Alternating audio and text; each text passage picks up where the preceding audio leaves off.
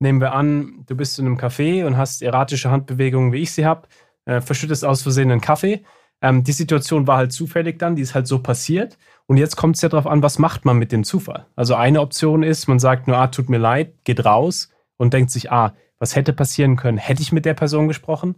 Andere Option, fängst eine Konversation an und es wird die Liebe deines Lebens, dein Mitgründer und, und so weiter. Und der Punkt ist halt der, wie gehen wir mit diesen zufälligen Situationen um? Was ist unsere Antwort? Hallo zu Positiv führen, dem Podcast von und mit mir, Christian Thiele. Ihr wollt konstruktiver mit euch selbst umgehen, eure Belegschaft motivieren, dafür positive Impulse in die Organisation geben. Und zwar mit System, damit es auch in turbulenten Zeiten klappt. Dazu serviere ich euch hier einmal im Monat Tipps, Themen und tolle Typinnen und Typen. Und zwar immer mit Bezug zu Positive Leadership und positiver Psychologie.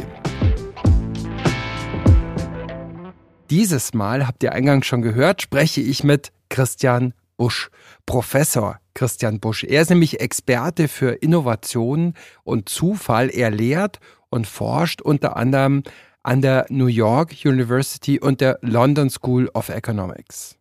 Christian, die Serendipität und du, wie seid ihr zusammengekommen? Wie ist der Zufall als Forschungsgegenstand in dein Leben gekommen? Wie bist du zur Zufallsforschung gekommen?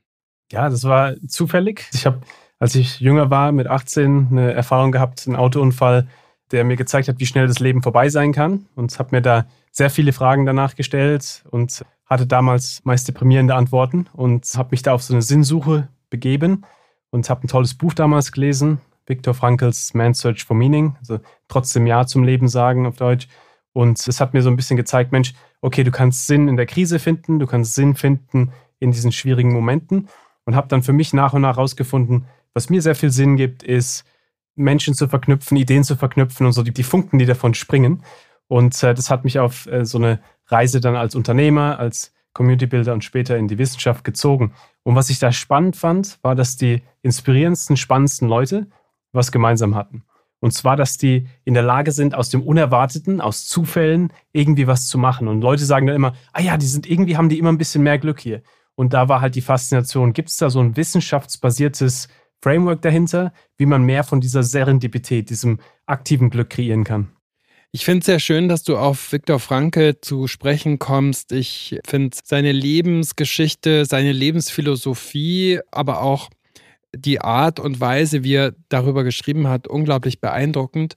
Und für mich so ein Satz, der für mich zentral ist, ist ja von ihm, ich kann es jetzt nicht ganz wörtlich mhm. zitieren, egal in welcher Situation wir sind, eine Freiheit kann uns nie genommen werden, nämlich die Freiheit, uns zu den Dingen und zu den Umständen verhalten. Mhm. Ist das für dich auch so Serendipität? Absolut, das ist eine meiner Lieblingsideen, auch so diese Idee, dass wir wirklich die Situation an sich, die passiert, das ist außerhalb unserer Kontrolle oftmals und das müssen wir natürlich annehmen. Da geht es auch nicht um irgendwie Toxic Positivity, lass uns so tun, als ob das nicht passiert. Nee, absolut. Lass uns die, Situation annehmen. Lass uns auch, wenn es schmerzt, wirklich den Schmerz zulassen und nicht irgendwie nur probieren, es wegzupushen. Und gleichzeitig dann sagen, okay, was ist es, was ich nicht kontrollieren kann? Und dann aber fokussieren auch auf, was ich kontrollieren kann, auf die Antwort. Und genau zu deinem Punkt, also vielleicht ein Beispiel, nehmen wir an, du bist in einem Café und hast erratische Handbewegungen, wie ich sie habe, verschüttest aus Versehen einen Kaffee die Situation war halt zufällig dann, die ist halt so passiert. Und jetzt kommt es ja darauf an, was macht man mit dem Zufall. Also eine Option ist, man sagt nur, ah, tut mir leid, geht raus und denkt sich, ah, was hätte passieren können? Hätte ich mit der Person gesprochen? Andere Option, fängst eine Konversation an und es wird die Liebe deines Lebens, dein Mitgründer und, und so weiter. Und der Punkt ist halt der, wie gehen wir mit diesen zufälligen Situationen um? Was ist unsere Antwort? Haben wir eigentlich schon gut erklärt, was Serendipität für dich ist? Also bei Serendipität ist es so in Abgrenzung zu blindem Glück. Also blindes Glück ja. ist Geburtslotterie, in eine tolle Familie geboren zu werden, so diese passiven Sachen, wo man nicht viel Einfluss drauf hat. Serendipität ist aktives Glück. Das ist das Glück, was wir selber kreieren, je nachdem, wie wir auf den Zufall reagieren oder ob wir auch positive Zufälle selber schaffen können. Mhm. Beispiel, wenn man sich so anschaut wie die Hakenstrategie und andere Sachen, die im Prinzip unsere Möglichkeitsfelder erweitern, da können wir es wahrscheinlicher machen, dass positive Zufälle passieren. Du sprichst ja von drei Formen von Serendipität, wenn ich das richtig gelesen habe in deinem sehr lesenswerten Buch. Archimedisch, Post-it oder per Blitzschlag. Erklär mal in Schlagworten, was damit gemeint ist und was die Unterschiede sind. Ja, also bei Blitzschlag geht es darum, so verlieben wir uns ja oft, dass man irgendwie, man guckt nach gar nichts und dann auf einmal irgendwie hat man diese Coffeeshop-Situation und dann ist die Person, die, die Liebe des Lebens auf einmal da und, und so, wenn wir zurückschauen, ist ja oftmals, wie, wie wir vielleicht Menschen kennengelernt haben, wir haben noch nichts geschaut und es passiert halt einfach, also wie so ein Blitzschlag. Archimedes ist eher, wir, wir haben ein klares Problem, was wir lösen wollen. Bei Archimedes war es ja so, der König fragte ihn, Mensch, hey, äh, kannst du mir sagen, ob da wirklich Gold in der Krone drin ist? Und Archimedes hat gesucht und gesucht und gesucht und keine Antwort gefunden. Und dann irgendwann hat er gesagt, okay, jetzt chill ich erstmal, geht zu den öffentlichen Bädern, lässt sich ins Wasser rein und dann realisiert er, ah Mensch, Eureka, hey, das Wasser teilt sich ja je nach, wie viel ich wiege. Und Mensch, vielleicht kann man dann mit der Krone, wenn man sie ins Wasser packt, auch sehen, ob es Gold ist oder nicht. Also hier geht es darum zu sagen, ich weiß, welches Problem ich lösen möchte, aber ich finde einen unerwarteten Weg, wie ich es löse. Und dann die dritte Variation ist im Prinzip so die Post-it-Note, wo der Erfinder damals im Prinzip hat nach einem Kleber gesucht, der relativ stark sein sollte. Und dann hat er aber festgestellt, hey, eigentlich ist es ja viel spannender, wenn der Kleber viel weniger an der Wand hängen bleibt, weil man ihn dann immer wieder wegnehmen kann und immer wieder dranhängen kann. Und im Prinzip war da im Prinzip, er hat nach was gesucht, aber hat dann ein komplett anderes Problem gelöst, was aber eben auch noch hilft, so quasi in, in der Sache, die er machen wollte. Wieso sollten wir uns bewusster auf Serendipität einlassen und uns dafür öffnen. Das Interessante ist ja, also es bringt uns natürlich mehr Erfolg. Also wir haben gesehen beispielsweise in unserer Forschung, dass viele der interessantesten Führungskräfte, die wir studiert haben, gemeinsam haben, dass sie sehr gut sind, dieses Serendipitätsdenken zu haben. Aber vor allem, warum es mir auch so wichtig ist, ist, weil es uns einfach wieder mehr Lebensfreude gibt in einer Welt, wo es so viele Sachen gibt, die wir nicht kontrollieren können, wo es so viel Ungewissheit gibt. Und dann sieht man halt, ha, das Ungewisse muss nicht immer nur ein Feind sein. Beispiel, in Unternehmen ist ja oftmals so, dass man sich überlegt, ich will planen, planen, planen und das Unerwartete wird zum Feind. Aber wenn man so einfache Sachen einbaut, wie im wöchentlichen Meeting einfach mal fragen, was hat euch letzte Woche überrascht, was man dann macht, ist dann schauen Leute, nach, ah, unsere Kunden, die nehmen unser Produkt ja ganz anders wahr, als wir das dachten. Okay, interessant, dann passen wir es an. Und was man hier macht, ist, man nimmt so ein bisschen raus, dass die Idee immer ist, das Unerwartete ist immer der Feind, der unsere Pläne kaputt macht. Und ich denke, was es dann macht, ist, dass es auch wieder spannender wird, das Leben, weil man das Unerwartete eben auch als Freund wahrnimmt. Wie immer hier in diesem Podcast ein paar Fill-ins mit Gedanken, Einsichten, Ansichten, die mir vor dem Gespräch, nach dem Gespräch gekommen sind. Hier geht es ja um den Zufall und um den Umgang mit dem Zufall, mit dem Ungeplanten, mit dem Unerwarteten. Und ungeplant sind auch der Christian und ich zusammengekommen. Er hat ein neues Buch geschrieben, Erfolgsfaktor Zufall heißt es. Sehr, sehr, sehr, sehr lesenswert. Ich verlinke das hier gern in den Show Notes.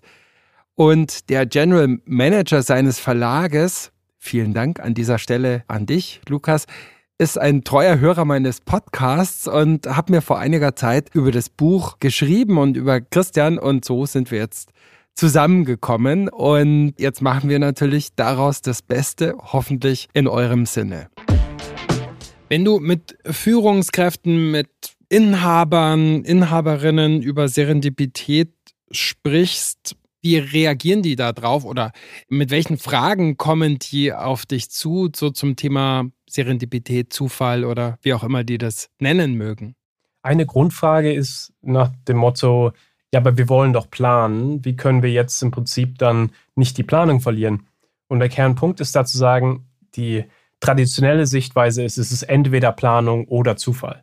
Und wir sagen eben nein, plan so viel wie du möchtest. Es ist wichtig. Wir möchten Prioritäten definieren, wir möchten definieren, wo wir hin wollen. Menschen müssen ja auch wissen, wo sie gemeinsam dran arbeiten.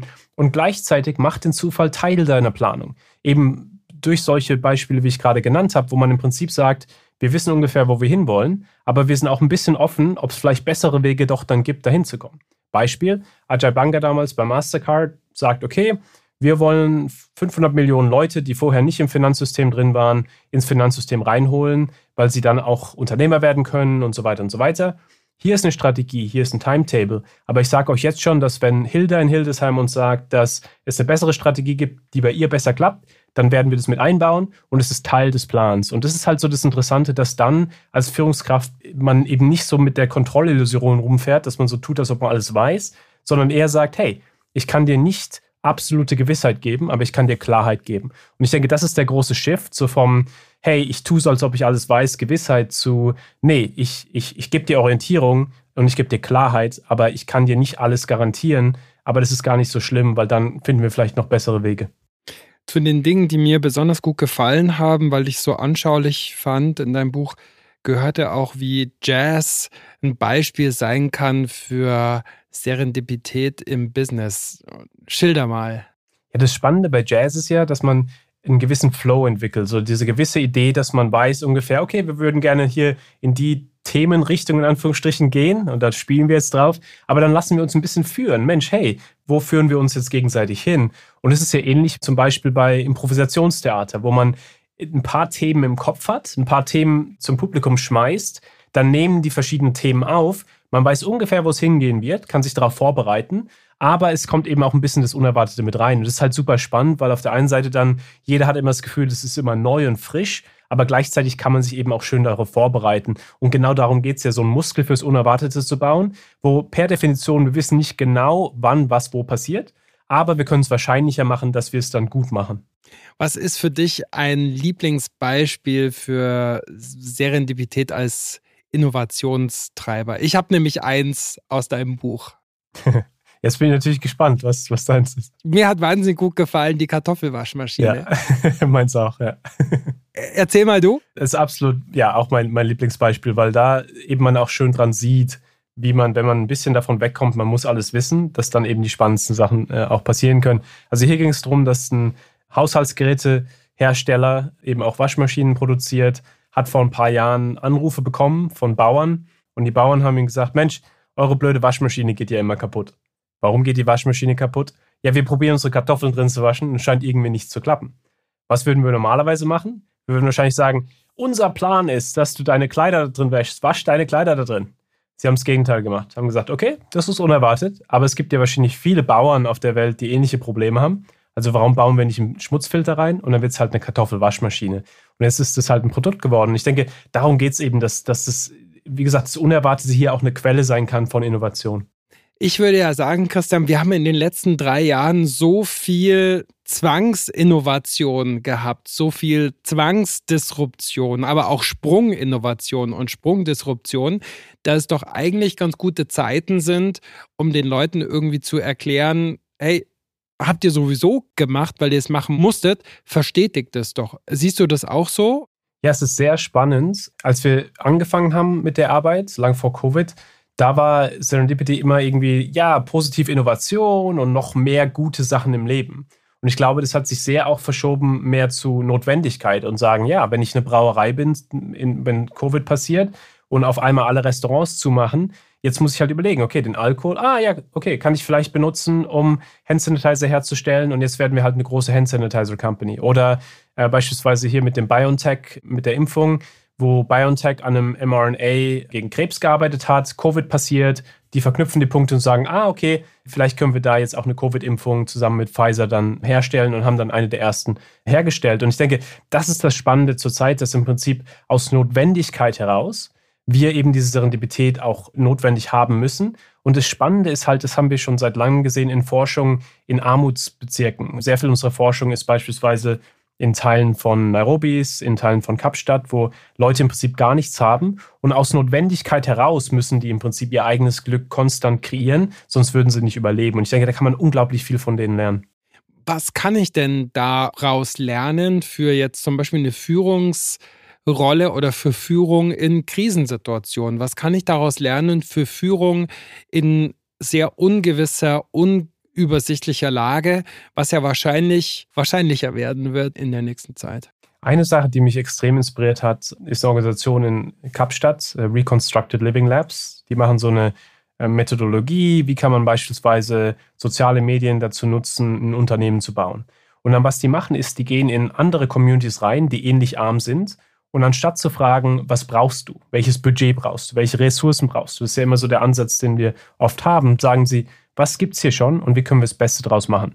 Hier ist eine alte Garage, fantastisch. Das wird ein neues Trainingszentrum. Hier ist ein, ein, ehemaliger Drogendealer, interessant. Die Person wird Sozialkapital haben, die Person wird sehr kreativ sein.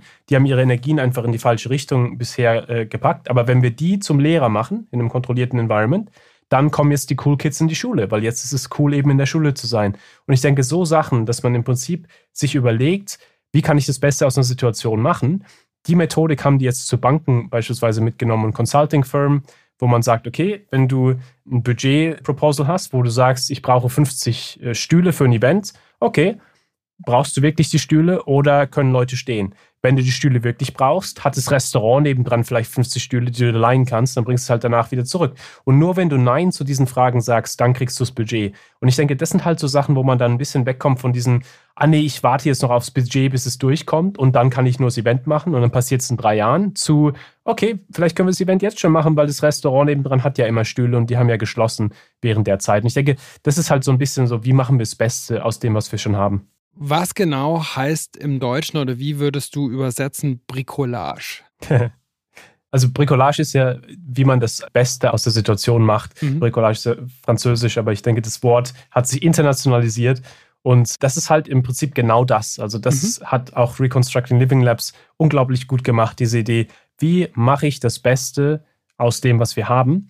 Und ich denke, das ist im Prinzip, worum es auch sehr darum geht, wenn man Innovation aus Notwendigkeit rausmacht. Also soll ich als Unternehmen oder als Führungskraft jetzt mehr herumstümpern mit Bricolage? Ist das dein Vorschlag? Nee, eher, dass man wirklich, also es ist wie vorhin, was wir gesagt haben mit Planung versus Zufall, das gleiche mit Planung versus Bricolage, dass man sagt, lass uns so viel planen, wie wir können, lass uns Budgets auch Leuten geben und so weiter, natürlich, alles unglaublich wichtig. Aber das Mindset sollte eigentlich mehr sein, wie kann ich jetzt mit dem Budget das Beste draus machen? Vor allem, wenn was schief läuft. Weil das ist ja so ein bisschen, wo man Leuten dann auch die Lizenz gibt, ein bisschen kreativer zu sein. Fand ich beispielsweise bei Pixar immer so spannend. Pixar ja eines der kreativsten Unternehmen der Welt, wo der Gründer am Anfang in Meetings reingegangen ist und gesagt hat, hey, am Anfang fangen unsere Filme immer als schlechte Idee an und jetzt fangen wir das Meeting an.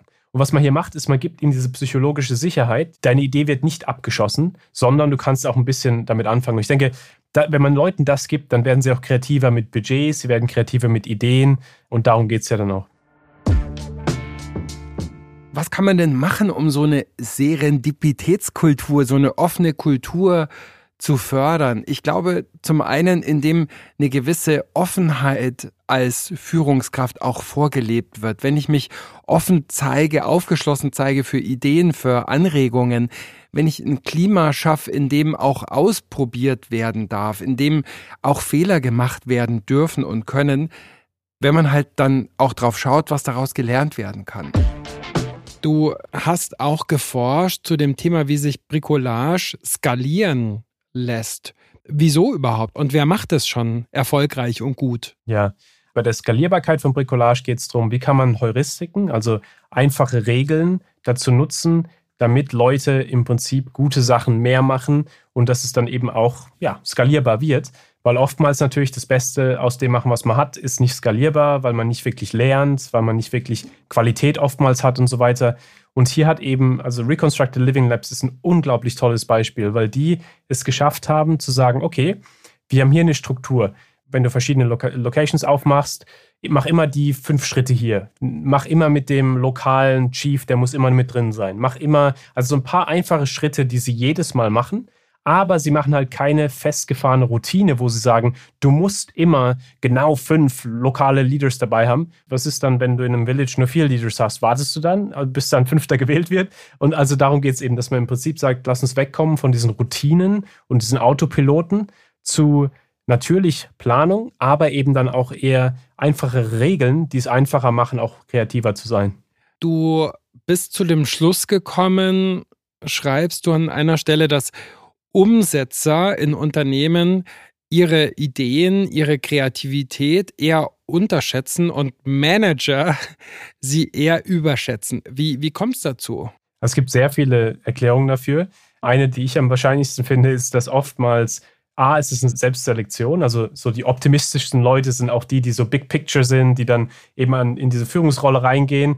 Normalerweise, wenn du mit einem CEO redest, ist es ja dann wirklich so Bird Perspective und ja, alles kann gehen. Und dann, je tiefer du reinkommst ins Budget und so weiter, desto mehr sind Leute eben eher so nach dem Motto, ja gut, aber die Realität ist das und das. Und das ist halt auch so ein bisschen, dass dann, wenn du eben in der Realität bist, in einem Umfeld bist, wo es im Prinzip immer darum geht, zu schauen, was ist wirklich möglich, dass du dann natürlich auch überrealistisch wirst, was nicht geht, versus dass du, wenn du auf einer höheren Position bist, Bird Perspective, eher überoptimistisch bist, wo es hingehen könnte. Und das ist halt auch im Prinzip sehr Viktor Frankl, was, was Führungskräfte oft machen. Diese Idee, dass man nicht toxisch positiv und alles ist immer toll, aber schon so rational optimistisch im Sinne von, okay, wie weit können wir gehen und was machen wir damit? Und ich denke, je mehr man zur Peripherie geht, desto mehr passiert es halt oftmals, dass solche Leute dann in den Alltagsrealitäten gefangen werden und dann oftmals natürlich auch nicht so weit gehen können, leider. Und, und was kann ich dafür tun, um dem entgegenzuwirken? Was kann ich dafür tun, um den Menschen, die sozusagen vor Ort sind und die einerseits die Zwänge sehen, aber die vielleicht auch ja ganz konkrete Notwendigkeiten oder Möglichkeiten für Innovationen sehen würden, wie kann ich denen mehr Selbstvertrauen geben, dass sie da auch den Mund aufmachen, was wagen, die Ideenbox auch befüllen oder, oder wie auch immer das sein mag? Ich bin ein großer Fan, wirklich da ein bisschen systematischer dran zu gehen, als viele Unternehmen das machen, weil viele Unternehmen sind ja so nach dem Motto, ja, alle Ideen sind willkommen. Und dann schickt man seine Idee und nichts passiert. Das ist ja noch deprimierender, als wenn man keine Idee abgegeben hätte. Absolut, ja. Und da geht es halt dann oft darum zu sagen, okay, hat man irgendeinen Mechanismus, der dann auch was mit den Ideen macht. Also beispielsweise bei Hire hast du dann ein Investment Committee, was in Ideen investieren würde. Hire ist das die Beispielunternehmen, was ich vorhin genannt hatte mit der Kartoffelwaschmaschine. Bei Pixar hatte man einen Brain Trust, wenn unerwartete gute Ideen kamen, wo dann ein paar Leute einfach sagen, okay, das macht Sinn, das macht keinen Sinn. Aber dass man im Prinzip irgendeinen Mechanismus, egal wie formell der ist, aber dass, dass Leute auch sehen, es passiert was mit den Ideen. Weil erster Schritt, den wir diskutiert haben, ist diese psychologische Sicherheit. Habe ich hier einen Anreiz, dass ich mich nicht selbst zensiere, weil ich das Gefühl habe, okay, ich fühle mich sicher genug. Aber dann zweiter Schritt ist, okay, wenn ich die Idee jetzt reinbringe, was passiert damit? Und da kommen diese Mechanismen eben ins Spiel. Ja, ein Thema, mit dem ich gerade viel konfrontiert werde und wo wirklich viele Organisationen auch auf der Suche nach guten Ideen sind. Wie können wir gute Leute finden und auch halten? Und da finde ich, das muss ich als, keine Ahnung, als Pflegedirektor in einem Krankenhaus, als Bereichsleiterin, als Unternehmenschef, als Unternehmenschefin, das muss ich meinen Leuten gar nicht eins zu eins vorkauen. Ganz im Gegenteil, vielleicht haben Sie auch im Kontakt mit der Kundschaft oder mit den Praktikantinnen oder mit wem auch immer die besten Ideen dafür. Aber mein Job als Führungskraft ist es dann natürlich, die Menschen miteinander ins Gespräch zu kriegen und dafür zu sorgen, dass Ideen wirklich auch erstmal vorurteilsfrei auf den Tisch gelegt werden dürfen. Und an der Stelle als Führungskraft für so einen offenen Raum zu sorgen, der auch überhaupt die Möglichkeit für Serendipität und für ja, so das Aufbringen von Ideen schafft, das ist, glaube ich, eine wirklich wichtige Facette von guter Führung. Du empfiehlst Casual Dating als Strategie für Führungskräfte. Wieso? Und wie könnte das gehen? Casual Dating, wie eben im Dating auch, heißt halt, okay, als Unternehmer, wenn man mit Investoren sich einlässt, die Frage eben, geht man direkt irgendwo hin und dann gibt es ein klares Commitment oder guckt man erstmal, wer passt denn eigentlich zu mir und, und wie es weiter? Und es ist halt von beiden Seiten natürlich wichtig und interessant, um ein bisschen rauszufinden, wer passt denn eigentlich zu einem. Also wenn ich in meinem Leben zurückdenke, meine schlechtesten Entscheidungen kommen normalerweise, wenn man irgendwie irgendwas sieht auf dem Papier gut aus, man lässt sich darauf ein und dann merkt man später, ah, das Commitment war ein bisschen schnell, weil vielleicht hat man doch nicht alle Werte, die hier gleich sind. Und dieses Casual Dating, das erlaubt einem halt so nach und nach festzustellen, ah ja, okay, hier haben wir was gemeinsam, hier eben nicht. Sind das die schwachen Verbindungen oder ist das nochmal was anderes? Also diese Weak Ties, diese schwachen Verbindungen, da geht es ja immer darum, das sind halt Leute, die wir nicht so gut kennen, aber wo oftmals halt Möglichkeiten herkommen und dann eben starke äh, sind eben eher so eben die Strong Ties, Freunde und Leute, die ganz nah an uns dran sind, wo aber oftmals dann nicht unbedingt so die spannendsten, größten Möglichkeiten von herkommen. Und das Spannende ist, ja, oftmals diese Weak Ties, da kommen diese spannenden Möglichkeiten her und es könnte dann auch, Casual Dating ist ein Weg, um solche Verknüpfungen auch zu behalten. Aber was natürlich sehr spannend ist, wenn man das auch von der Perspektive von Communities anschaut, dass richtig gute Communities, die erlauben dir, dass du viele Weak Ties hast, die dann fast so wie Strong Ties sind. Also dass im Prinzip Leute sich so vertrauen, weil sie beispielsweise Teil deines Coaching Rings sind oder so, weißt du, dann, dann vertrauen sie sich so sehr, dass selbst wenn sie sich selber nicht gut kennen, dadurch, dass sie dich kennen, sie dann auch der anderen Person viel mehr vertrauen. Und dann wird es Magie, weil dann kannst du eben sehr viele Leute relativ gut kennen.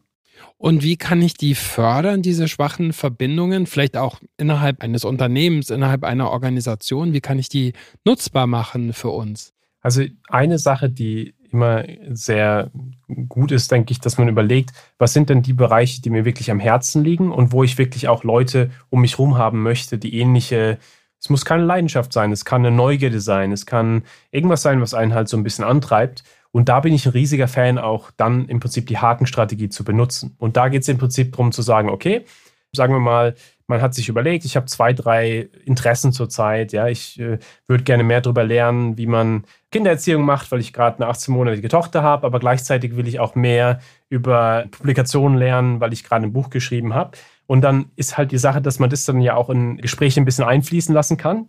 Und dann so nach dem Motto, ja, hi, wenn jemand fragt, was machst du so beruflich? Hey, ich bin Professor, aber zurzeit interessiere mich am meisten für Kindererziehung und äh, Buchschreiben. Und dann kommt von den unerwartetsten Ecken so nach dem Motto, Mensch, so ein Zufall, ich habe auch gerade ein Buch geschrieben, lass dich mal mit hier dem und dem in Kontakt setzen. Mensch, so ein Zufall, wir hatten auch gerade eine Tochter, äh, lass mit uns mal in Kontakt setzen. Und wenn man das ein paar Mal macht, dass man im Prinzip sich einfach überlegt, was passt authentisch zu mir im Sinne von Sachen, wo ich neugierig bin, dann baut man eben auch vor allem Verknüpfungen auf mit Leuten, die eben ähnlich interessiert sind. Und das ist natürlich dann auch viel spannender langfristig, weil das sind ja die Themen, die uns interessieren, versus sobald wir einen Job wechseln, dann haben wir kein Interesse mehr dran. Also das heißt, unterschiedliche Haken auswerfen letzten Endes und nicht nur in einer Vorstellung sagen, ich bin der und der, ich mache das und das und ich bin hier und dort im Organigramm aufgehängt, sondern auch noch ganz andere Vektoren der Verbindung möglicherweise aktivieren oder aktivierbar machen. Genau. Und eben nicht in so eine Box stecken lassen oder vor allem eben auch andere Leute nicht in eine Box stecken. Also ich denke, das ist auch sehr wichtig, so zu überlegen, wenn man selber Fragen stellt, stellt man die, was machst du so beruflich Frage, was ja direkt Leute in eine Box packt, so nach dem Motto, das ist deine Funktion in der Gesellschaft, versus was machst du gerne oder was bringt dich hierher zum Event oder was findest du inspirierend an der Präsentation? Sachen, die uns ein bisschen mehr über die Person sagen. Du sagst ja auch in der Personalauswahl nicht auf die Hard Skills schauen oder nicht nur auf die Hard Skills schauen. Worauf denn sonst? Und wie mache ich das? Ja, das Spannende ist ja immer zu überlegen, was sind denn so die Kernwerte, die eine Organisation hat. Und oftmals ist ja leider so, dass die Organisation irgendwelche Werte so an die Wand äh, packt und dann aber ganz andere Sachen im Prinzip zählen, wenn Leute befördert werden. Und was ich da immer meinen Studis rate, ist, dass sie wirklich fragen, Mensch, was sind denn die Leute, die bei euch so die Stars sind? Weil wenn man sieht, wer die Leute sind, die schnell vorankommen, lernt man so ein bisschen, welche Qualitäten wichtig sind. Wenn beispielsweise der oder die, die halt immer so ein bisschen mit dem Ellenbogen durchgehen, kommen voran und wir sagen immer, dass wir so kollaborativ sind und dass wir so innovativ sind. Ja, aber wenn dann doch der, der am meisten verkauft und am meisten Ellenbogen hat, am weitesten kommt, dann ist es ja nicht wirklich so die Kultur. Und ich finde es immer so spannend. Ich mache immer so diesen Watercooler-Test in Unternehmen, wenn ich da vorbeischaue dass ich erstmal hinsetze, so tue, als ob ich am Laptop arbeite, in der Kantine oder wo auch immer Leute sich äh, treffen. Und dann höre ich einfach mal den Gesprächen zu. Und dann in manchen Companies geht es halt dann so nach dem Motto, ach, die Petra, die versteht ja gar nicht, worum es geht. Und einfach so Gossiping-Kultur. Und andere Kulturen eher so Ideen fokussiert. Hey, interessant, lass uns mehr machen. Und ich denke, das ist halt spannend, wenn man so eine Kultur dann versteht und sieht, was da läuft dass dann eben auch man versteht, ah ja, vielleicht sind hier die Anreizsysteme anders als in anderen Kulturen. Also lange Rede, kurzer Sinn. Ich denke, man kann sehr viel spielen mit, wen befördert man, wann befördert man, wie stellt man Leute ein, stellt man eben Leute ein, die mit den Werten allein sind oder Leute, die dann doch eben so die Ellenbogentypen sind. Also in jedem Prozess kann man im Prinzip die Werte mit einbauen. Ich bin da sehr beim Christian und ich bin da sehr beim Thema Stärken, was ja eines meiner Lieblingsthemen ist. Also Menschen nicht nur für das einstellen, was sie sowieso schon unter Beweis gestellt haben, dass sie es können, sondern auch für die Dinge, die sie ja in ihren anderen Lebensbereichen vielleicht auch verfolgen. Es gibt diesen schönen Spruch, train for skills, hire for passion. Also ich könnte ja vielleicht auch in so einem Vorstellungsgespräch fragen, was ist Ihnen denn sonst noch so wichtig im Leben? Was treiben Sie denn sonst mit Ihrer Zeit? Haben Sie einen Kulturkreis? Äh, sind Sie im Sportverein aktiv? Welche Stärken bringen sie in ihrer Flüchtlingsinitiative ein oder whatever that is? Apropos Passion. Mir hat es sehr, sehr viel Freude gemacht, einen Audiokurs zu positiver Führung für LinkedIn Learning zu produzieren. Und jetzt ist er auch raus, jetzt ist er in der Welt, jetzt ist er online.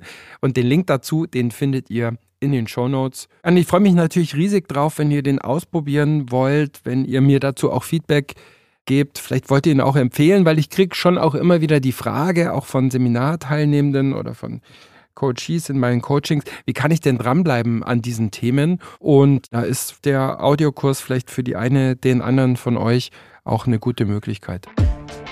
Eine Sache, die du auch empfiehlst, ist Projekte zu begraben. Und das berührt mich sehr, weil ich den Eindruck habe, Organisationen tun sich wahnsinnig leicht damit zu addieren. Ja, lass uns das noch probieren, lass uns das Projekt irgendwie noch aufstellen und tun sich wahnsinnig schwer mit Subtraktionen, also zu sagen, nee, das lassen wir jetzt mal konkret sein und das verfolgen wir nicht weiter.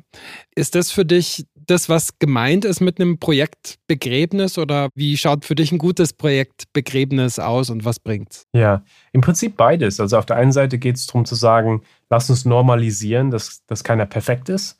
Also es ist ja bei Pixar und solchen Unternehmen immer, dass die weniger auf Perfektion schauen und mehr auf Exzellenz. Also wir wollen toll sein, wir wollen top sein, aber wir wissen auch, dass aus der Imperfektion heraus oftmals interessante Sachen kommen.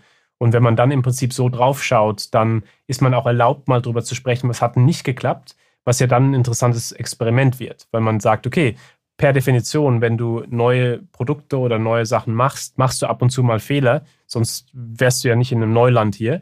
Und beim Projektbegräbnis geht es im Prinzip darum zu sagen, okay, wie kann man idealerweise in einem Team oder über äh, Departments hinweg mit ein paar Leuten, wo es idealerweise jeder macht. Also nicht idealerweise einer, der die Hosen runterlässt oder eine und dann jeder andere steht nur da und sticht vielleicht danach in den Rücken, sondern es geht darum zu sagen, am besten jeder, der am Tisch sitzt, sagt was Kleines. Sagt mal, okay, hey, Projekt, was letzte Woche nicht geklappt hat, war das und das, das habe ich davon gelernt und jetzt legen wir es mal zur Ruhe. Dass man einfach auch weiß, was sind denn so die Sachen, die nicht geklappt haben, was haben wir davon gelernt und da kommt ja das meiste äh, Wissen auch her. Aber das Spannendste ist, dass dann eben oftmals auch Serendipität passieren kann. Weil beispielsweise nehmen wir an, wie in einem Unternehmen, da ging es um so ein Fensterglas, äh, tolle Technologie, wo das Licht nicht reflektiert und äh, da war eben der Projektmanager, meinte, hey, tolle Technologie, aber wir haben zu spät realisiert, dass der Markt nicht groß genug ist. Das heißt, wir begraben es jetzt. Nächstes Mal verstehen wir den Markt besser. Da meint einer im Team, hey Mensch, hast du schon mal überlegt, was das für Solar heißen könnte? Wenn du die Technologie in Solar bringst, wie viel Energie das absorbieren könnte. Und so ist in Anführungsstrichen zufälligerweise Teil deren Solarsparte entstanden. Keiner hat es kommen sehen. Leute sagen immer, ja, der war am richtigen Ort zur richtigen Zeit. Ja, aber wir haben es wahrscheinlicher gemacht, dass sowas Positives passieren kann. Welche Vorurteile, welche Bedenken, welche Kritik wird gegen Serendipität vorgebracht? Ein Punkt, der sehr schwer zum Unlearnen ist, ist so diese Idee Planung versus Zufall. Also, dass viele Leute ja so im Prinzip das immer so als Gegensatz gesehen haben oder auch Glück versus harte Arbeit. Ja, das ist im Prinzip als so entweder oder. Und hier geht es eben darum, nein, du kannst härter arbeiten, mehr Glück zu haben. Du kannst härter arbeiten, im Prinzip mehr positive Zufälle zu haben. Und da geht es eben auch darum zu sagen, es ist im Prinzip ein positives Paradox im Sinne von, du kannst eben fürs Unerwartete planen, wie beispielsweise mit den Fragen, was hat dich letzte Woche überrascht, aber auch im Prinzip, wenn du, ich habe es ja vorhin erzählt, wenn du ein CEO bist, der sagt, hier ist, wo es hingeht, aber wir werden die Strategie anpassen, dann hast du im Prinzip das Beste aus beiden Welten, wo du eine Richtung vorgibst, aber gleichzeitig auch sagst, es ist okay, wenn wir den Plan ein bisschen verändern und es ist keine Attacke auf meine Autorität. Und ich denke, das ist vor allem, glaube ich, auch bei uns hier so, ich bin ja auch in, in Deutschland aufgewachsen, wo die Idee ja ist, du bist in der Schule und du musst planen, planen, planen, Strategie, Strategie, Strategie. Und dann kommt es wirklich Leben und denkst dir, Mensch, keiner hat mich darauf vorbereitet, dass es so viele Zufälle gibt und so viel Unerwartetes. Und ich denke deswegen das Loslösen davon, dass man alles planen kann, diese Illusion ein bisschen zur Seite zu legen und zu sagen, nein, lass uns wirklich die Klarheit geben, die wir können und gleichzeitig realistisch sein, dass das Leben viel Unerwartetes hat. Und es muss ja kein riesiges Problem sein, solange ich es Teil des Plans mache. Ich hätte noch einen anderen Einwand. Mhm. Und zwar, ich erlebe mich selbst und ich erlebe viele Führungskräfte als ziemlich reizüberflutet. Mhm. Also so viele Kanäle, so viele Tools, so viele Formate, in denen mich auch Informationen erreicht. Und jetzt fordert Serendipität von mir ja eigentlich auch noch meine Kanäle noch weiter zu öffnen, damit ich irgendwie an jeder Ecke die Opportunity, die Gelegenheit irgendwie finde. Ähm, wie kann ich diesem möglichen Überforderungsdruck entgegenwirken? Ja, das ist eine gute Frage, weil ich glaube, vor allem Leute, die intuitiv schon sehr viel Serendipität haben, dass für die das auch ein Challenge ist, eben nicht äh, sich abzulenken und irgendwie nicht dann so das Gefühl zu haben, ich kriege gar nichts mehr hier, weil immer irgendwie was Spannendes Neues kommt. Und da bin ich eben ein riesiger Fan von Filtern. Also wirklich zu überlegen, was sind Filter in der Organisation? Da sind Sachen wie Purpose oder wie einfach so eine Idee, wo wir zusammen hingehen, dass man dann sagt, okay, wenn es da reinpasst, perfekt. Wenn nicht, dann kommt es auf den Parkplatz, so Parking Lot, und dann gucken wir später dran. Mhm. Jemand, der es richtig gut gemacht hat, mein, mein Co-Founder damals in einem meiner Unternehmen, der war richtig gut so nach dem Motto, hey, super Idee, lass uns auf den Parkplatz packen, gucken wir später wieder an, passt gerade nicht rein. Und ich denke, das ist, was es dann macht, ist, man hat nicht so das Gefühl, die Idee ist verloren, aber trotzdem, die Idee ist zumindest jetzt nicht, nicht ablenkend. Auf individueller Ebene bin ich dann ein riesiger Fan, ein reifes Bauchgefühl zu entwickeln. Also weg von naives Bauchgefühl, was so Fight or Flight ist. Also da habe ich meine schlechtesten Entscheidungen getroffen. Also nach dem Motto, wenn man kurz vorm Bankrott steht oder so und dann Entscheidungen trifft, okay, lass uns das Investment hier nehmen oder die Sache nehmen, die eher aus Angst kommt, dass man jetzt, okay, versus zu sagen, okay, lass mich reinhorchen, lass mich verstehen, was es mir sagt und dann lass mich nochmal ein bisschen überlegen, nochmal drüber schlafen und dann wirklich im Prinzip so den Bauch und das Hirn so ein Alignment schaffen. Und ich denke, das ist ja spannend, was wir eben viel bei solchen Führungskräften sehen, dass sie unglaublich gut geworden sind zu sagen, ich habe Muster wahrgenommen, bewusst und unbewusst und darauf basierend habe ich ein Bauchgefühl entwickelt, wo ich auch in einem Meeting lesen kann, ob jemand mir da immer die Wahrheit erzählt oder nicht. Und wenn ich das Gefühl habe, sie tun es nicht, dann hole ich halt nochmal ein Empfehlungsschreiben mehr über sie rein, um noch ein bisschen zu lernen. Und ich denke, dieses reife Bauchgefühl ist ein toller Filter dann auch irgendwann. Das bringt mich nochmal zu unserem von uns beiden verehrten Viktor Frankl, der dieses Zitat bekannt gemacht hat. Ich glaube, es ist eigentlich nicht von ihm ursprünglich. Mhm. Zwischen Reiz und Reaktion liegt ein Raum und diesen Raum zu entdecken ist Freiheit und bietet Raum für Entwicklung. Das klingt bei mir gerade so an in dem, was du sagst. Mhm, absolut. Und, und das ist ja auch das, also er hat es anscheinend nie so richtig so genau gesagt, aber es ist ja sein Spirit, zu der genau deinem Punkt, ist ja genau das, was er immer irgendwie gesagt hat. Pass auf, er war ja in einer Situation, schlimmste Situation, die man sich vorstellen kann, Konzentrationslager, wo es objektiv keinen Sinn gibt. Und dann hat er gesagt, okay, kann ich subjektiv noch einen Sinn schaffen hier? Kann ich irgendwas kreieren in der Situation, die ich mir nicht aussuchen kann? Kann ich trotzdem noch eine Antwort finden, im, im Prinzip, die Sinn gibt? Und was er dann beispielsweise gemacht hat, war, okay, ich will in den nächsten Tagen noch mit anderen Gefangenen sprechen, damit die sich besser fühlen. Und jetzt habe ich einen Sinn, morgen früh aufzuwachen, weil ich denen ja noch mit denen reden möchte. Und wir haben das beispielsweise während Covid mit ein paar Studenten gemacht, zu sagen, okay, mein, stell dir vor, du bist gerade aus Indien, aus China in New York angekommen und auf einmal macht alles zu und du bist komplett alleine in deinem Apartment. Und da war der Deal beispielsweise, okay, überleg dir, hast du eine alte Nachbarin, einen alten Nachbar, der vielleicht nicht zum Supermarkt gehen kann, kannst du den morgens Essen holen und jetzt hast du einen richtigen Sinn, morgen früh aufzustehen, weil im Prinzip du hast jetzt eine Verantwortung. Und ich denke, das ist das Spannende. Wir haben das sehr viel gesehen in Kontexten, vor allem, wo Menschen nicht gut behandelt wurden, als sie aufgewachsen sind, weil ihnen nie jemand vertraut hat und dann haben sie nie Verantwortung gehabt. Und dadurch war das immer so ein schlechter Kreis, so nach dem Motto, niemand vertraut mir sowieso, ich bin sowieso schlecht, dann werde ich halt noch schlechter. Versus eher so die Goethe-Idee, von der sich Herr Frankl auch sehr hat inspirieren lassen. Wenn ich jemanden als den nehme, als den sie sein könnten, dann fange ich an, sie ein bisschen besser zu machen. Wenn ich dem Drogendealer zeige, du könntest ein Lehrer sein, du könntest eine tolle Person sein, dann fangen die an, okay, jetzt muss ich rechtfertigen, dass ich eine tolle Person bin. Und dann werden sie auch diese Person und, und können sich ihren eigenen Weg aussuchen. Ich denke, das ist halt so das, das Spannende. So im Prinzip, darum geht es bei der Serendipität, die Potenzialität, die Idee, was könnte sein, kann man ein bisschen mehr in der Situation sehen, als was man direkt sieht. Wie geht's denn dir? Welche Chancen hast du gerade auch in diesen letzten drei Jahren ergriffen? Was hast du vielleicht auch aus diesem Unerwarteten an Gutem machen können, schaffen können? Im Privatleben, in der Familie, in deiner Firma? Was war dabei hilfreich? Und was könnte dir denn vielleicht in Zukunft nützen, um sowas wie Serendipität bewusst zu nützen, zu sehen, auszuschöpfen sozusagen? Mich hat dieses Buch natürlich auch und das Gespräch ins Nachdenken gebracht, wie ist es denn so in meinem Leben? Und ich glaube, ich habe ganz viele Dinge, die sehr, sehr wichtig für mich waren, gemacht, ohne einen Plan dafür wirklich zu haben. Also allein hier das Thema dieses Podcasts, Positive Leadership und ich, wir sind eigentlich durch günstige Fügungen zueinander gekommen und da bin ich sehr, sehr happy. Ich hatte mal die Möglichkeit, mit meiner damaligen Freundin zwei Jahre nach Buenos Aires zu gehen und das war eine großartige Zeit, für die ich sehr, sehr dankbar bin nach wie vor. Und ehrlich gesagt, auch meine Tochter ist entstanden aus dem zufälligen Kennenlernen der Manu und mir auf einer Bergtour. Und äh, ja, ich bin natürlich auch wahnsinnig dankbar, dass die Stella, meine Tochter, durch diese Serendipität entstanden ist. Wir müssen vielleicht nicht alles nach Plan machen. Wir dürfen vielleicht auch ein Stück spontaner auf die Möglichkeiten schauen, die uns das Leben so vor die Füße spült. Und da hat Zeit der letzten drei Jahre uns ja vielleicht auch einiges an Möglichkeiten gegeben. Also vielleicht könnten wir uns ja auch mal vornehmen, mehr Raum für den Zufall, für das Ungeplante einzuräumen. Das könnte doch eigentlich ein ganz vernünftiger Plan sein, oder? Christian, ich möchte dir drei letzte Fragen stellen.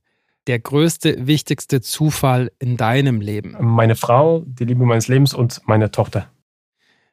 Was ist deine größte Stärke? Ich glaube, zuhören.